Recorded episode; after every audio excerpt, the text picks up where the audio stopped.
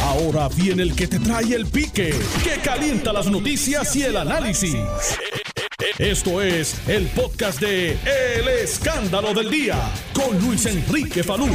Buenas tardes, bienvenidos al Escándalo del Día, 12.05 de la tarde. Hoy es lunes 26 de abril de 2020. Gracias por estar con nosotros. Bueno, ¿qué ha estado pasando? Vamos a hablar de varias cositas. Las autoridades están en estos momentos en el Instituto de Ciencias Forenses con la eh, esposa del turista que ha sido declarado desaparecido por las autoridades luego de un incidente que ocurriera en la barriada La Perla este fin de semana.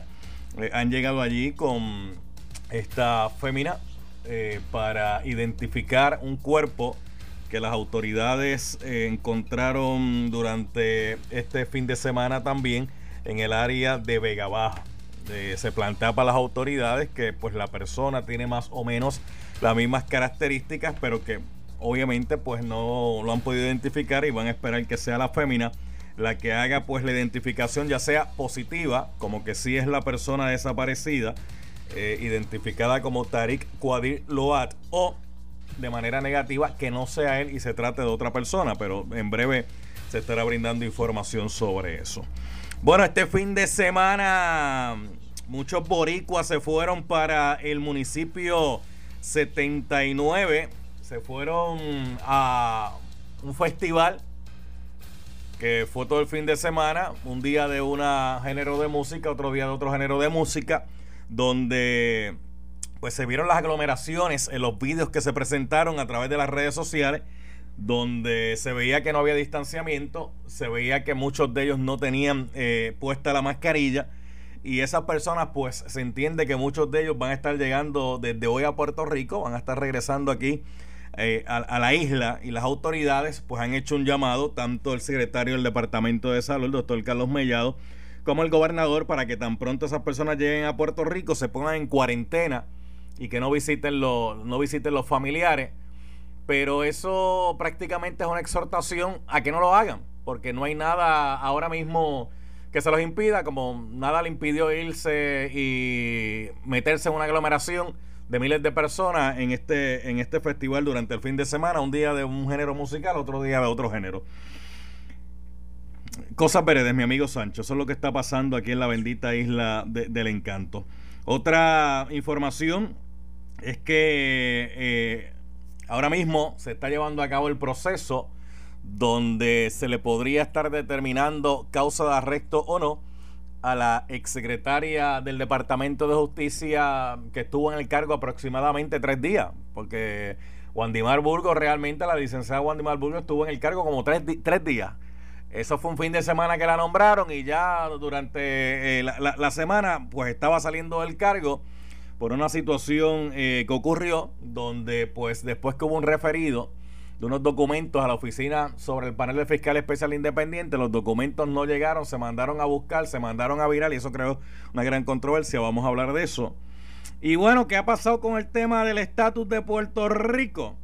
Pues mire, hay una elección de delegado este próximo 16 de mayo, donde el PNP hizo un foro donde la mayoría del foro corrió en español, hubo unos segmentos donde eh, se habló en inglés. ¿Y por qué se resalta la importancia del inglés? Porque los delegados tenían como requisito para poder participar de esta elección conocer, manejar el idioma inglés, o sea, saber eh, manifestarse en el idioma que hablan los congresistas, porque la realidad es que la mayoría de los congresistas hablan inglés, hay congresistas latinos allí, que hablan español, pero realmente se mueven en inglés. No, no, es que están constantemente hablando los asuntos en español en el Congreso. Hay uno que otro congresista, mire, Grijalva habla español, por darle un ejemplo, Alexandra Ocasio habla español, por darle un ejemplo, Nidia Velázquez, pero el Congreso como eh, organismo no se mueve en español, se mueve en inglés. Y a eso le añadimos, adiós.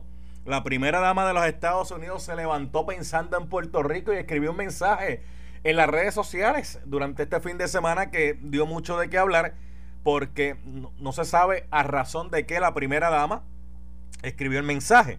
El mensaje básicamente lo que habla es que pues sí, que pues ella sabe lo que está pasando en Puerto Rico con la pandemia, sabe que nos están dando clases, sabe que los trabajadores de, la salud están un tanto desgastados. Eh, y ella dice, pues nosotros estamos aquí eh, y tengo a, Puerto Rico en el corazón. Bueno, pero vamos a comenzar el programa. Ya tengo aquí eh, a Luis Vega Ramos, tengo al representante José Aponte Hernández. Saludos a ambos. Buenas tardes. ¿Cómo están ustedes? Saludos. muchos saludos. Hola. Saludos. Gracias. Buenas tardes, salud, buenas tardes, Luis Vega, buenas tardes, Puerto Rico. Un placer poder, compartir con ustedes. Bueno, vamos a empezar. Vamos a empezar de, atrás para adelante. Vamos a empezar de atrás para adelante. vamos a empezar de atrás para adelante. Para hacer esto más llevadero. Vamos al postre primero. Sí, sí, sí, sí, sí. A, veces cuando uno empieza por el postre le da, le da como que como, que más ánimo para, para, para, el plato principal, para el plato principal. Aunque este postre no, no, no sé si esté muy dulce o esté salado para algunos, dependiendo, ¿verdad? Porque no todos los postres necesariamente tienen que ser todos dulces. Eso es una creencia que la gente tiene, pero eso lo podemos discutir más, más, adelante, porque el que sabe de eso es Luis Antonio Cosme. Eh, mire, vamos a empezar. Ricardo Rosselló está recogiéndole eh, endosos para campaña para que sea nominado por nominación directa para delegado eh, de la estadidad para eh, Washington DC, para, de Puerto Rico a Washington DC. El, PNP plantea que las únicas personas que va a estar respaldando son los que aparecen en la papeleta. Eh, mucha gente ha interpretado eso como que ponerle una, una tranquilla a, alguna aspiración de Ricardo Rosselló, que hasta el momento él no ha negado que tenga esa aspiración. Está, está dejando que la cosa fluya y corra a ver qué pasa, ¿verdad? Este, voy a empezar por Luis Vega. Voy a empezar por Luis Vega hoy, a ver cómo Luis Vega ve esto. Y mientras eso pasa, en el fin de semana se anuncia que el senador Byrd, republicano de Carolina del Norte, une su firma y su apoyo al proyecto que está ganando adeptos y que está teniendo receptividad en Washington para bregar con el Estatuto de Puerto Rico, que es el proyecto de la Cámara de Nidia Velázquez y Alexandra eh, Ocasio Cortés y del Senado eh, de Bob Menéndez y cuatro ex candidatos y posibles candidatos futuros a la presidencia de los Estados Unidos, entre ellos Booker y Gillibrand, Sanders eh, y, ah, eh, se me olvida este, y la senadora Warren. así que me, parece que mientras allá en Washington parecen estarse eh, eh, aclarando las cosas y, y, sentándose cabeza de cómo enfocar el tema del estatus político de Puerto Rico ordenadamente. En Puerto Rico el gobierno del PNP y el PNP institucionalmente están haciendo un, un, ridículo, este, porque este, e, e, esta elección para la cual no hay ningún entusiasmo, para la cual ya el propio el secretario general del PNP ha dicho que con suerte, con suerte van 100 mil y votan ya lo dijo Carmelo hace unos días atrás. Ahora tiene eh, el añadido de que han quedado en evidencia los candidatos a la elección especial esta de que ni tan siquiera dominan el idioma en que van a cabildear la mayoría de ellos y segundo que esto se va a convertir para colmo en un proceso de transfusión sanguínea y de CPI para resucitar dentro de la base del PNP a Ricardo Rosselló y que se convierta en la cuña perpetua de Pedro Pierluisi y el seno de ese, de, ese partido. O sea, esto no tiene ni pie ni cabeza, esto es un bochorno. El gobernador ha asignado dos millones de pesos este eh, inconstitucionalmente en contra de la Junta y en contra de la legislatura de Puerto Rico.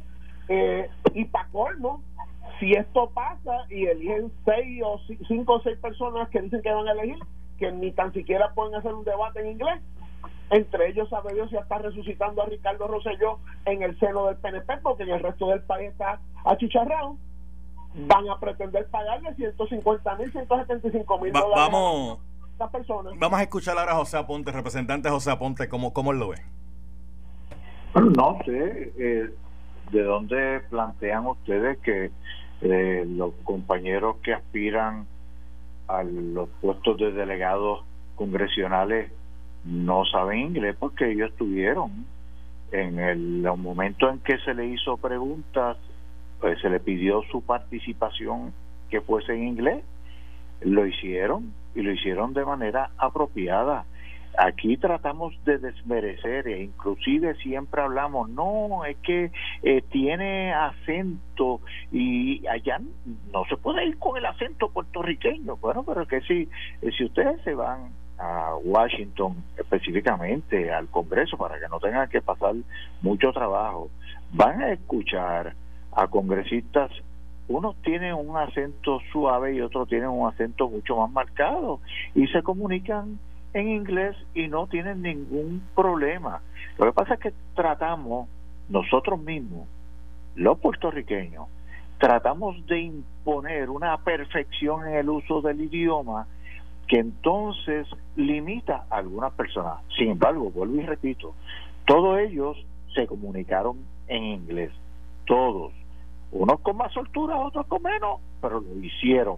En la medida en que eh, sean electos y tengan que seguir trabajando allá, van a seguir soltándose mucho más y le va a estar dando más confianza.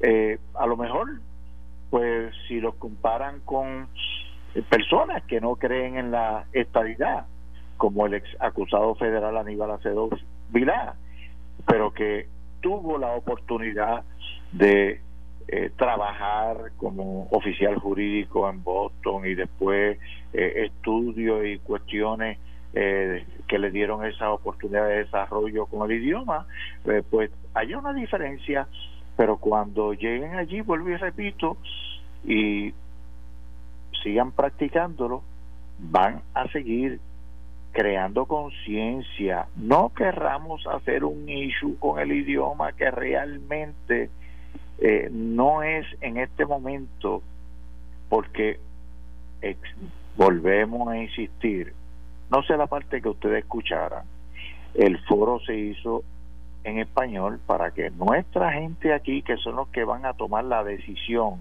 de a quién deben darle el respaldo, conozcan sus candidatos, pero a la misma vez se le dio la oportunidad para que, y se le hizo el planteamiento, eh, tienen eh, un turno de cierre, eso sí, ese turno de cierre tiene que ser en inglés. Y eso se le dio allí y todos se expresaron en inglés. Así que no veo cuál es la situación. Vamos a ver, este Luis Vega Ramos. Mira, José Aponte ha sido secretario general del PNP, ha sido probablemente el miembro de la Cámara de Representantes que más firmemente en los últimos años ha tratado de empujar su ideal de estabilidad y, ha merecido en varias elecciones el apoyo de su gente.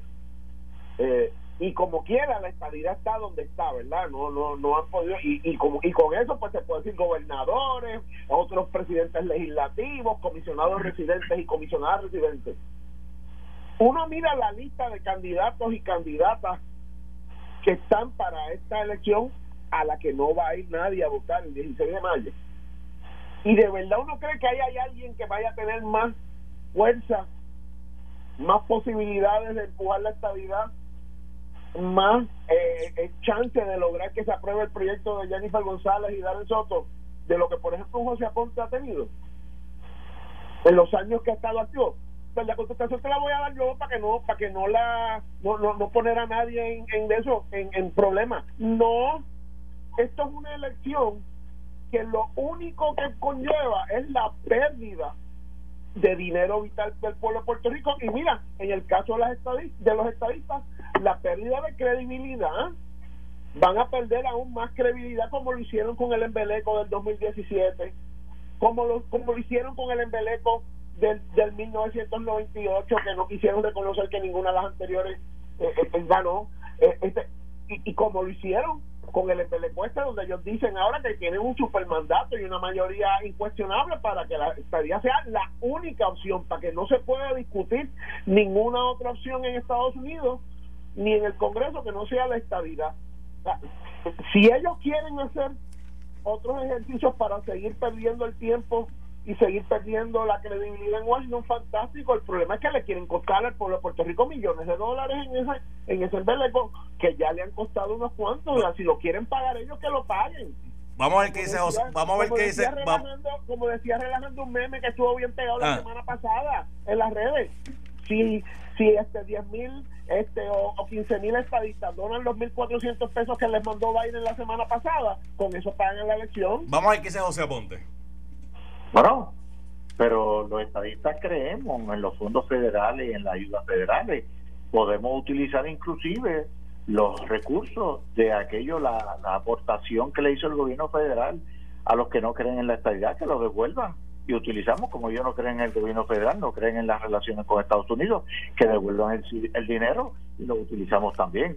Ahora, hay un mandato de ley, un mandato de ley expreso en la elección del no- 2020 a favor de la admisión. Cuando tú buscas la trayectoria en el pasado de lo, el liderato de la oposición ideológica en Puerto Rico, decían, metan un pie en el bote, hagan un plebiscito, estadidad sí o no, un referéndum, estadidad sí o no, a que no se atreven. Y cuando nosotros lo hicimos, entonces ahora dicen, no, pero no es válido porque no estaban los demás incluidos. Esa no la, esa no es la respuesta real.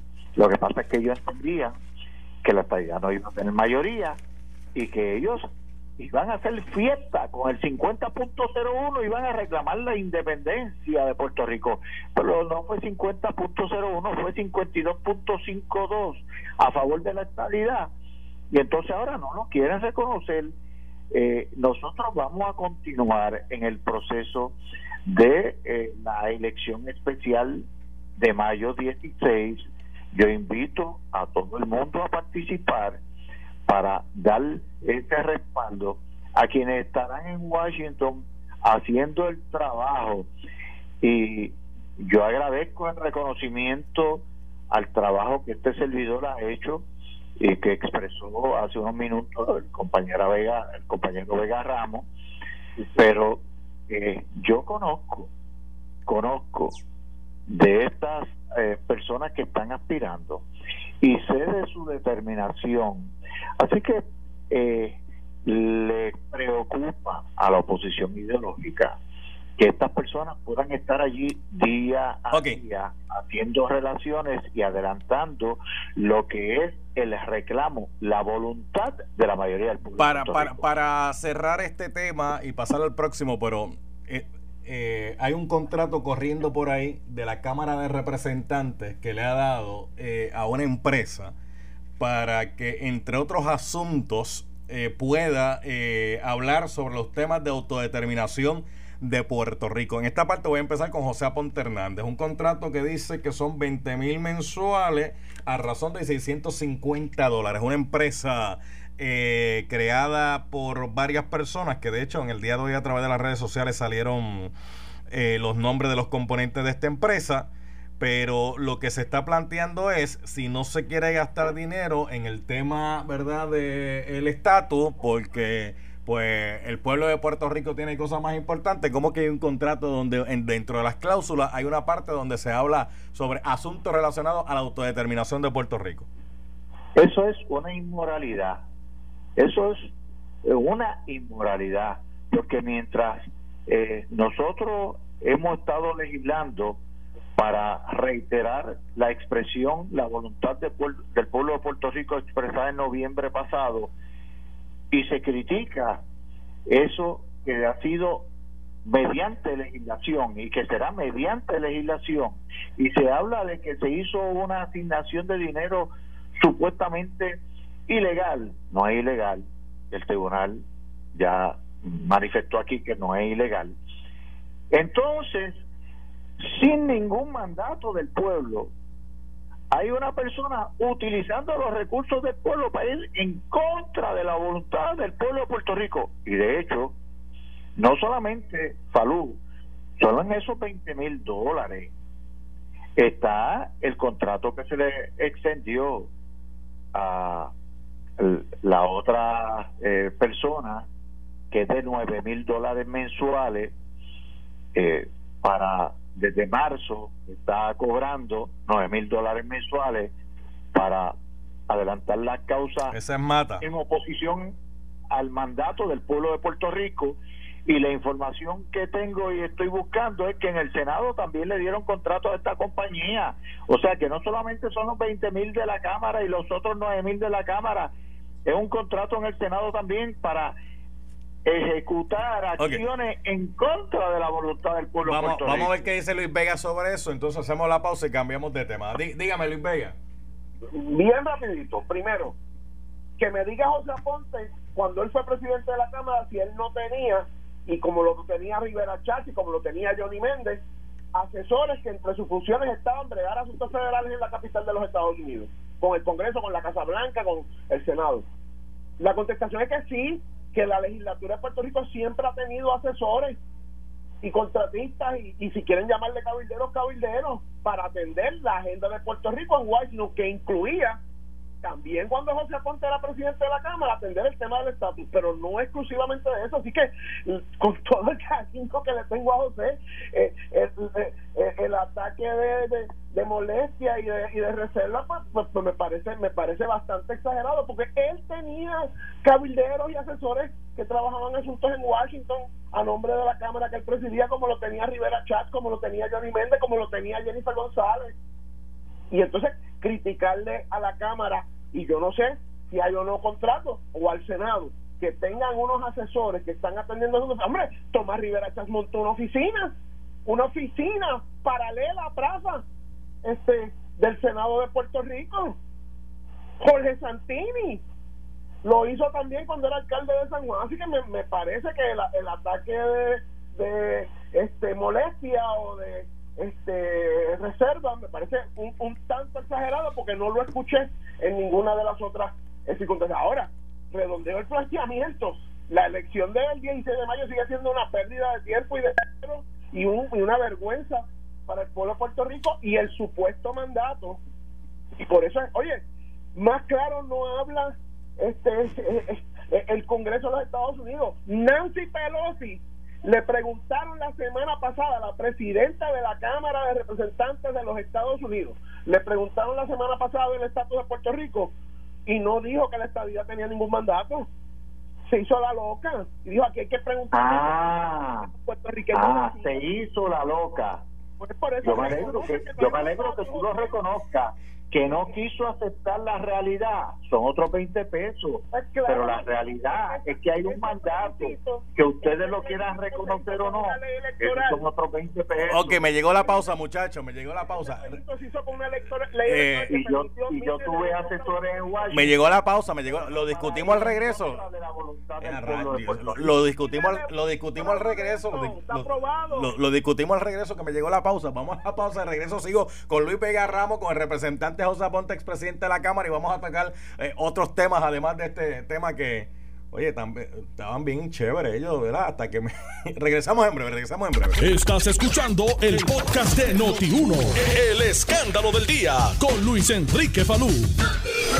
Estoy con Luis Vega Ramos, estoy con el expresidente de la Cámara, José Aponte Hernández. Oye, Michael, un día como hoy, un 26 de abril, pero de 1986, fue cuando ocurrió aquella tragedia que de hecho hasta el momento se cataloga por los científicos como uno de los peores desastres a nivel mundial y fue el, la explosión que hubo eh, para aquella época era parte de Rusia todavía, Chernobyl, tú recordarás eso. Este, fue un 26 de abril de 1986. Pero bueno, sigo con José Aponte Hernández acá, ex vicepresidente de la Cámara, con Luis Vega Ramos. Eh, escuchamos unas declaraciones de, de Joel. Eh, mucha gente conoce a Joel por el dúo Joel y Randy, aunque verdad cada uno ahora anda por su lado, pero mucha otra gente conoce a Joel porque eh, es el, hijo de quien en paz descanse, ¿verdad? Fuera Abelino Muñoz, que se destacó en los medios de comunicación. Hizo un planteamiento referente a estas actividades que hubo el fin de semana en, Florida y que pues ahora crean un grado de preocupación en las autoridades porque mucha de la gente que se fue para estos festivales pues lamentablemente pues se vieron las imágenes de que estaban todos aglomerados, no había distanciamiento, la mayoría eh, prácticamente encima uno del otro, que mucha gente no tenía la mascarilla puesta. Eh, y pues hay preocupación de que si pudieron haber surgido contagios, ¿verdad? Pues que esa gente llegue a quedar a Puerto Rico y pues venga para acá, para la isla con esa situación. Luis Vega Ramos, ¿cómo usted trabajaría con eso? Bueno, primero yo respeto mucho la, las aportaciones artísticas de, de, Joel, pero no puedo estar, no puedo estar de acuerdo, no puedo aceptar sus expresiones como unas expresiones correctas. yo creo que todos los números objetivos demuestran que desgraciadamente la situación de Puerto Rico en términos de los contagios ha ido en aumento agresivamente en las últimas semanas. Es la verdad. De hecho, al punto que la primera dama de los Estados Unidos se puso a twittear de eso ayer o antier, este, eh, de, la, de la preocupación que ella tiene, y si la tiene ella, estoy seguro que es una preocupación que, que está corriendo en los centros de poder de los Estados Unidos con la situación de salud de los puertorriqueños y la propagación del, del COVID-19. Y, y, lo siento, los que participaron de, las, de, estas actividades artísticas este fin de semana, las empresas auspiciadoras, lo siento, y sí, los, este, eh, los que de una manera cortaron a estos actos cometieron un acto de, irresponsabilidad en momentos muy delicados y críticos para la salud no solo de Puerto Rico, de la Florida, de todos los sitios donde se pudieron haber dado cita a gente que llegó a, esas actividades.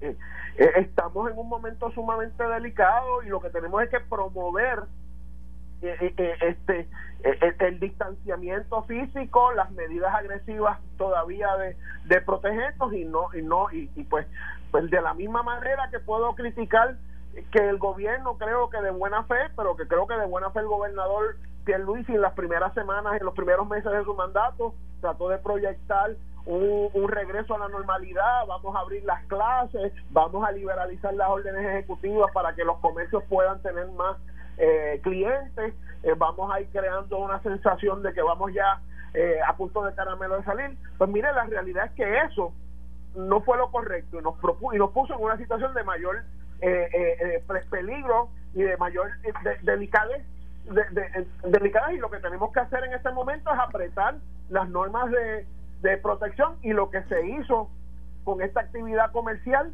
con esta actividad eh, musical, eh, honestamente, eh, estas dos actividades honestamente no, no ayuda y es, y es problemático. vamos a ver cómo José Aponte Hernández, expresidente de la Cámara, lo, lo analiza. Y actual representante.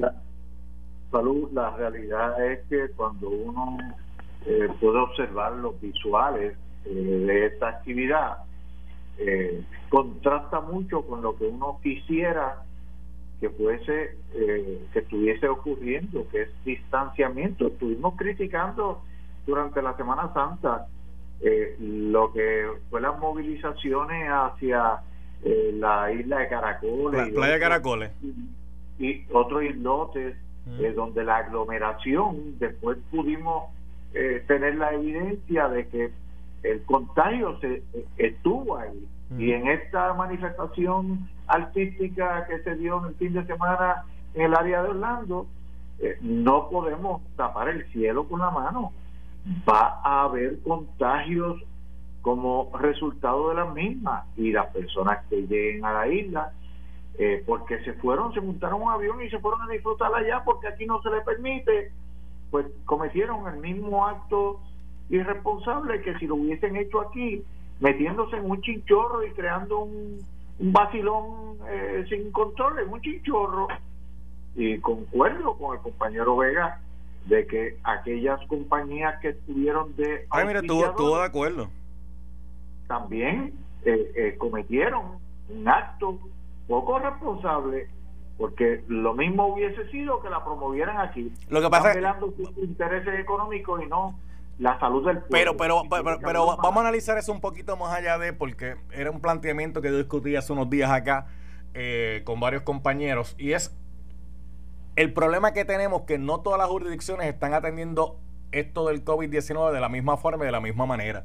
Hay jurisdicciones en los Estados Unidos donde el uso de la mascarilla es obligatorio. Hay otras jurisdicciones donde, donde el uso es este voluntario y hay otras jurisdicciones donde le ha dicho a la gente, no, no, aquí, aquí esas restricciones no van y que la gente eh, se haga. Entonces, esa gente lamentablemente llega aquí a Puerto Rico y llegan pensando, ah, pues espérate, si yo en mi estado pues no había ninguna restricción, pues aquí tampoco me la puede. Y por eso es que hemos tenido muchos problemas con turistas. Realmente cuando a veces van y se les exige, mira, aquí tiene que usar mascarilla, entonces el individuo en su pensamiento dice, ¿y por qué aquí me quieren obligar a usar una mascarilla? Si donde yo vengo a mí, allí nadie me, lo, me, la exigía ni me obligaba. Y esos son los choques que hemos tenido. Y ya que estoy hablando de los turistas, ya que estoy hablando de los turistas, qué lamentable esta situación con estos dos turistas eh, que van a la barriada La Perla, se alega que fueron allí eh, a comprar eh, marihuana, es lo que alegan las autoridades, lo que alega la policía. Eh, cuando están allí le dicen que no pueden sacar fotografías del lugar, parece que ellos se pusieron en una actitud de, confrontar, ¿verdad? Lo que estaban planteando que no podían sacar fotografías allí y lamentablemente por lo que se reporta en el día de hoy es que las autoridades ahora mismo están con la esposa de uno de los turistas que está desaparecido para ver si ella puede identificar o no que un cadáver que encontraron puede ser o no puede ser eh, el turista desaparecido. Y otro, pues le dieron una pela, fue al hospital y tan pronto salió del hospital, patitas para que te quiero. Eh, me gustaría que ustedes analicen eso. Empiezo esta parte con José Aponte. Sumamente lamentable. Eh, una que estén yendo a un área a simplemente a buscar recreacional, marihuana recreacional o lo que fueran a buscar que aparentemente no era lo apropiado. Y, y otras que se pongan a crear controversia, sea por eso o por cualquier otra cosa, eh, la reacción de los residentes, pues uno podría entrar en especulaciones de que por qué se opusieron a la foto, eh, lo estaban tal vez proyectando de una acción incorrecta y por eso reaccionaron de esa forma. Sumamente lamentable esa situación, salud. Eh, y hay que ver que, que, se determina finalmente si esta persona es o si no es eh, el cadáver que encontraron eh, para saber qué ocurrió, pero vuelvo a insistir en la expresión sumamente lamentable. Luis Vega. Pero primero sobre el otro tema, la ciudadanía tiene que todos tenemos que entender el carácter personal que una bailadita de salsa, de merengue de reggaetón o de perreo no vale la vida de un ser, de un ser querido en nuestra familia.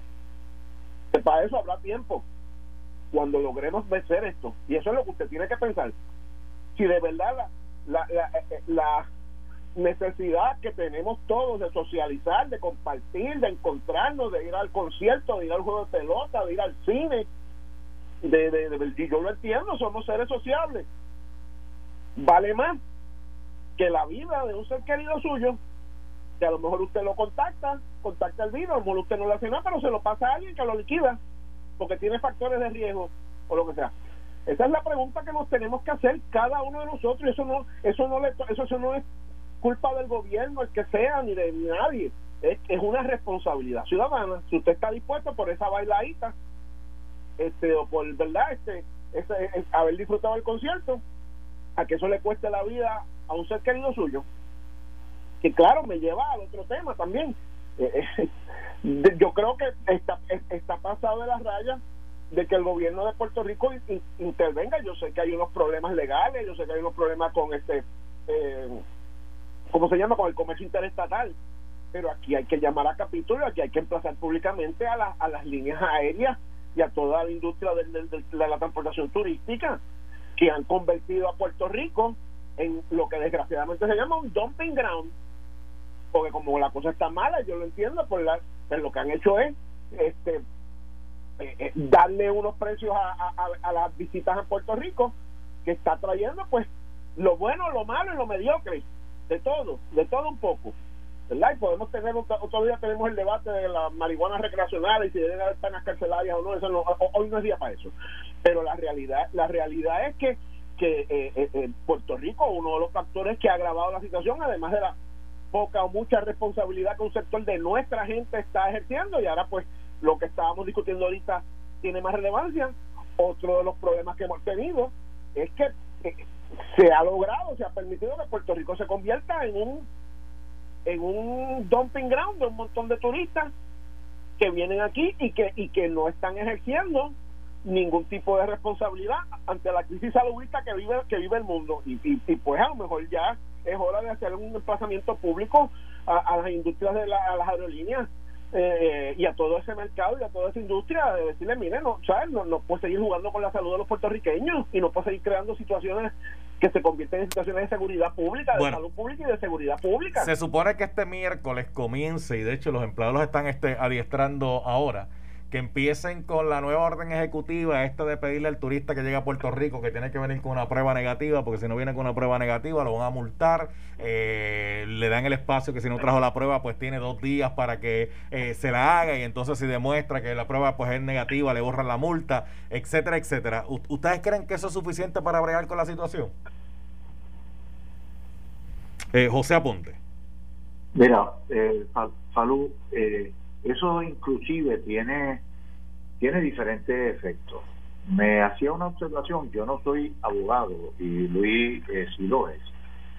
Eh, una cosa, cuando le ponen una multa a alguien y después se la quitan, desde el punto de vista legal, la información que me trae ese amigo a la atención es que queda en el récord de que fue multado eh, y hay quien tiene mucha preocupación porque después para que eh, le eliminen eh, que fue multado, aunque no tuvo que pagar, pues tiene que hacer otros trámites mucho más costosos en el tribunal para limpiarle el récord y que eso no le aparezca, porque un abogado, por ejemplo, que después en el futuro le soliciten su récord para eh, un nombramiento o lo que sea, eh, puede eso tener un efecto negativo.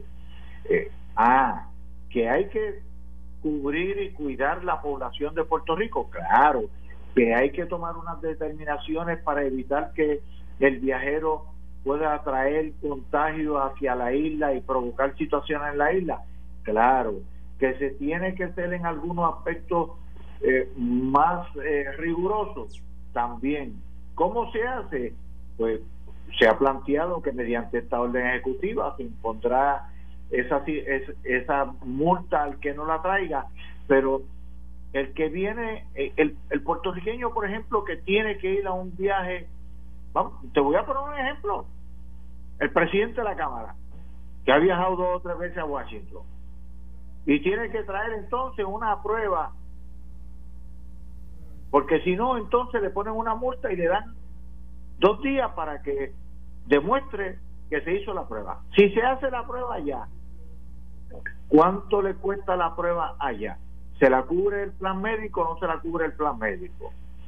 Si se montó en el avión y en el avión se contagió, eso no, eso quiere decir que está libre de contagiar a otros aquí.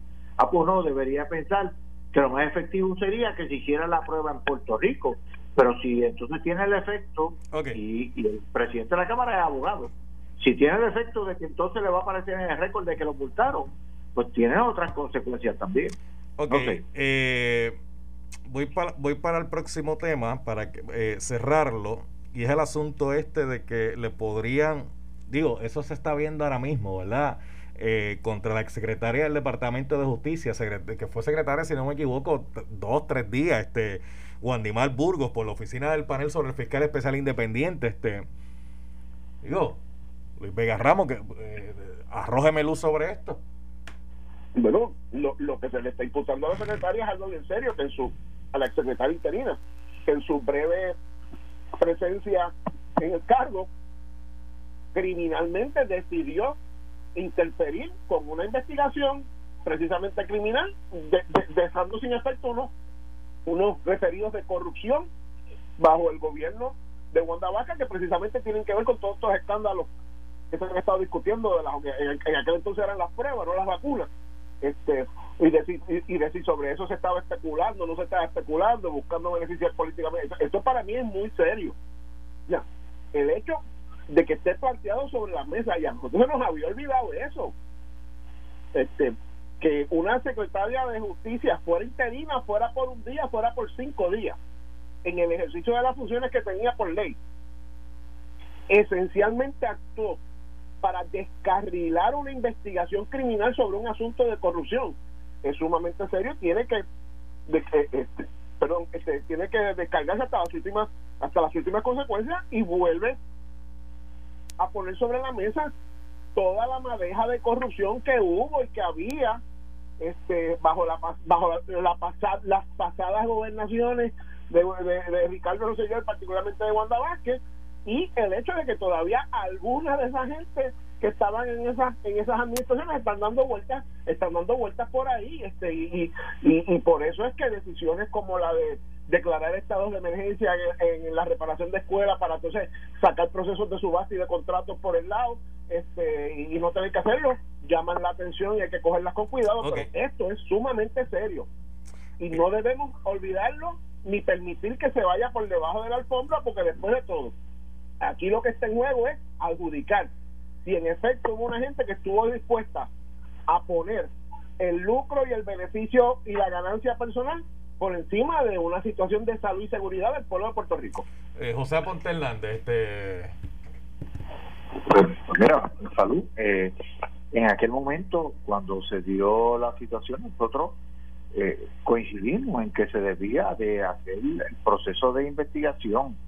Eh, yo no estoy adjudicando culpa y el, el proceso judicial eh, y la el, proceso en Puerto Rico, la persona es inocente hasta que se pruebe lo contrario, pero se tiene que aclarar qué ocurrió y si hubo, porque llamó muchísimo la atención que hubiese un referido al panel del fiscal especial independiente e inmediatamente llegó, le diera para atrás sin eh, eh, buscando qué, proteger qué o hacer qué eso quedó eh, bien cuestionable, bien cuestionado, eh, y en el para él lo entendió que era cuestionado y que se debe de eh, adjudicar la responsabilidad. Ok, voy a cerrar ya, voy a cerrar. déjame entrar un momentito a la cuenta del gobernador. Espérate, déjame entrar un momentito a la cuenta del gobernador.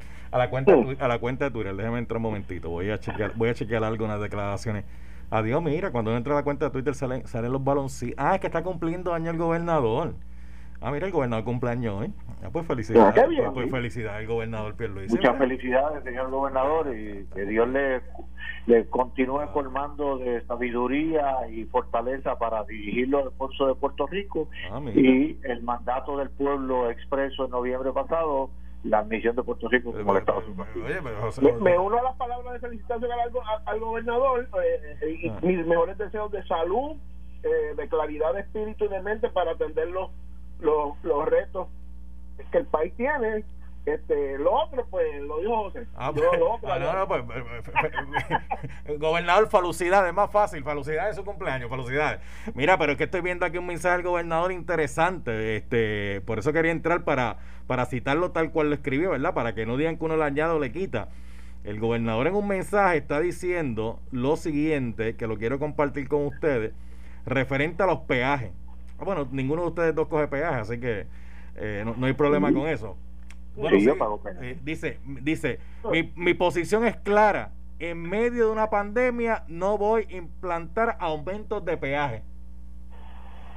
Tan sencillo como eso. Me alegro, me alegro muchísimo. Yo eh, paso todos los días el peaje de casi todos los días el peaje de Caguas Norte y me muevo por la isla y utilizo el sistema de autopistas, así que eh, creo que es lo apropiado y que se debe de controlar en este momento, porque iría en contra de los trabajadores y hoy en día estamos hablando de que la fuerza laboral, por la misma situación de la pandemia, pues eh, ha preferido estarse quedando en las casas, pues... Pues me eh, voy. Pues me voy. Este, Luis Vega, no hay peaje. Bueno, eh, lo, eh, no es lo que se dice, es lo que se hace. y yo creo que el gobernador ahora tiene una obligación de, de, juntarse con el liderato legislativo y de dar la pelea no solo por los peajes, sino otra vez la universidad, los municipios y los jubilados que la Junta de Control Fiscal insiste que los quiere, se los quiere llevar enredados. Así que, gobernador, no lo, no lo diga, hágalo. Pues mira, nos vemos, nos vemos. Gracias Luis Vega, gracias José Aponte, gracias pueblo. Eh, esto fue el podcast de Noti 1630, el escándalo del día con Luis Enrique Falú. Dale play a tu podcast favorito a través de Apple Podcasts, Spotify, Google Podcasts, Stitcher y notiuno.com.